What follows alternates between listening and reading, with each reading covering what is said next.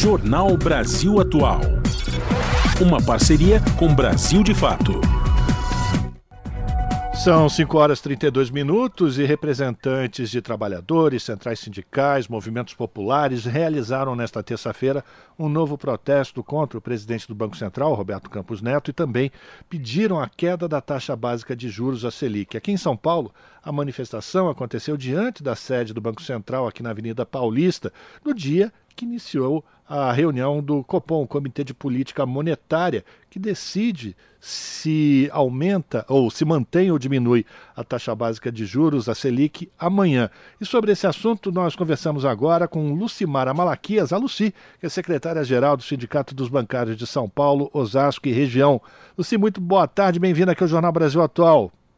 Olá, boa tarde a todos os ouvintes. É um prazer estar aqui com vocês. Obrigado pela tua participação. Queria que você começasse a contar para a gente, Lucia, a importância dessa mobilização que reúne trabalhadores, lideranças sindicais, centrais sindicais as mais variadas, movimentos populares, pela redução da taxa básica de juros. O ministro. É, o ministro do governo Lula chegou, inclusive, a afirmar que o presidente do Banco Central ele trabalha contra o governo. A gente acabou de, de ouvir também a ministra Lucimara falando da importância de recursos que poderiam ser direcionados para a ciência. Eu queria que você falasse dessa importância de mobilização para pressionar os conselheiros do Banco Central, do Comitê de Política Monetária, a diminuir a taxa básica de juros. Pois, muito bem. É, considero essa uma, tema, uma pauta de extrema importância e necessidade para a população de modo geral, que precisa primeiro entender né, o que significa essa taxa Selic no dia a dia.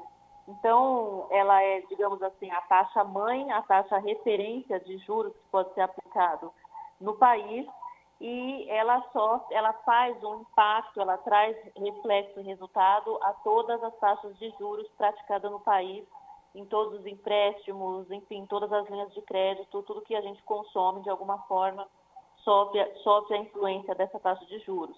Hoje nós temos uma das maiores taxas do mundo, só perde é, para Madagascar, que é um país minúsculo e que não se compara com, a, com a, a, o cenário, enfim, com os indicadores brasileiros, e é, nós estamos com uma inflação é, em queda, o que não justifica a manutenção da taxa de juros no patamar que está. Então, ela é algo que trava totalmente a economia, a política monetária do país e que traz aí impactos gigantes para a população no dia a dia. Então, nós tivemos recentemente a geração de ao menos mais de mil vagas formais no país. Se nós tivéssemos uma taxa de juros menor, nós, sem sombra de dúvida, poderíamos ter um número muito maior de vagas de trabalho formais geradas no país. Então, hoje, é, parte significativa do orçamento do governo, do orçamento público, vai para pagar juros da dívida pública, que é baseado na taxa Selic. Então, o pequeno, médio empresário é, não consegue minimamente pagar as contas no final do mês, não consegue contratar novos funcionários, é, por conta que os juros nos empréstimos, nos capitais de giro, enfim, no dia a dia, está onerando demais o orçamento é, das empresas.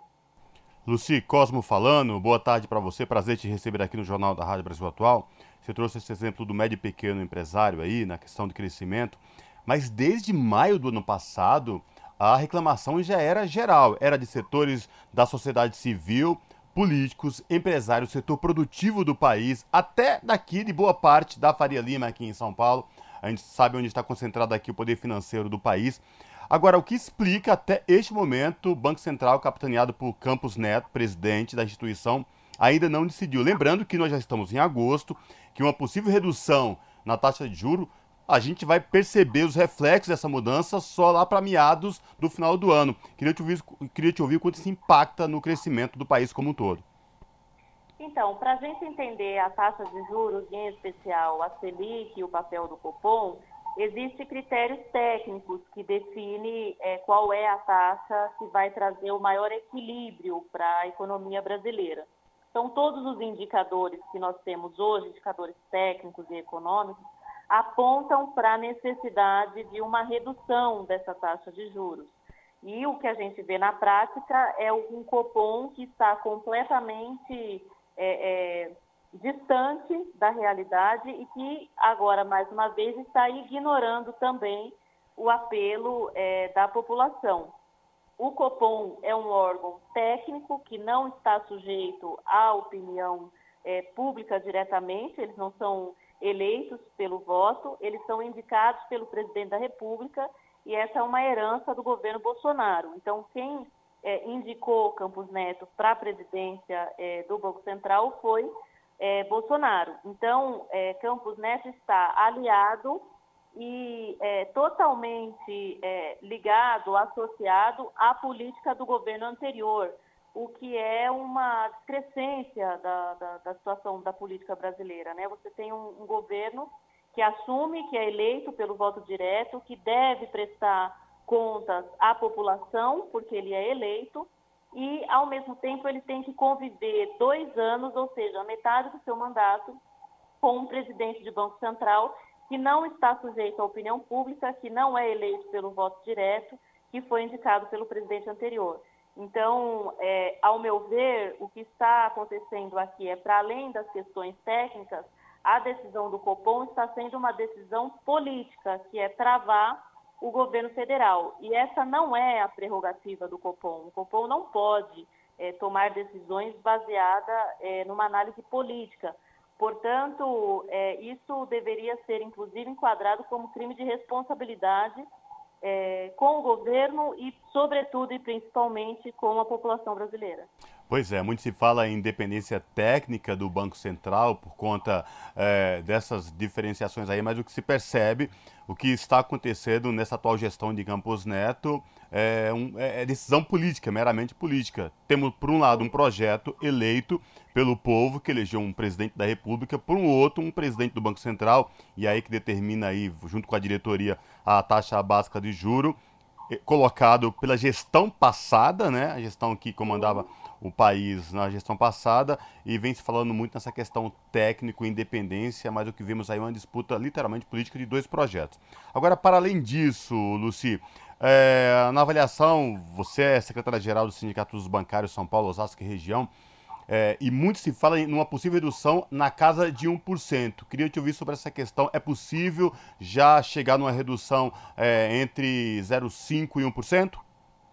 Do ponto de vista técnico, para nós, enquanto sindicatos bancários, não só possível, como um dever, uma responsabilidade é, é, com o país reduzir essa taxa é, e até em mais do que um ponto percentual. Isso deveria ser a premissa do Copom, olhando exclusivamente para os indicadores é, econômicos.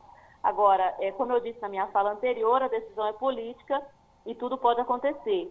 Mas é, não vai faltar pressão popular, não vai faltar mobilização e denúncia nas ruas, é, é, nas redes, em todos os lugares que nós pudermos estar, enquanto sindicato, enquanto, enquanto central sindical e é importante que a população se junte, some suas vozes, seus protestos, sua indignação. Hoje, tudo que a gente compra é, incide juros e incide numa carga altíssima.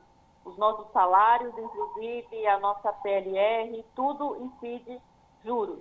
E isso trava a economia absurdamente. Então, não se gera emprego, não se produz como, como poderíamos produzir é, por conta da atual taxa. Então, manter nesse patamar é uma questão de injustiça social.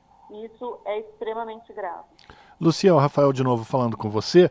Também nesse final de semana, a Federação dos Trabalhadores de Empresas de Crédito de São Paulo, a FEDEC-CUT, promoveu a conferência estadual e elegeu delegados que vão representar o Estado na Conferência Nacional dos Bancários.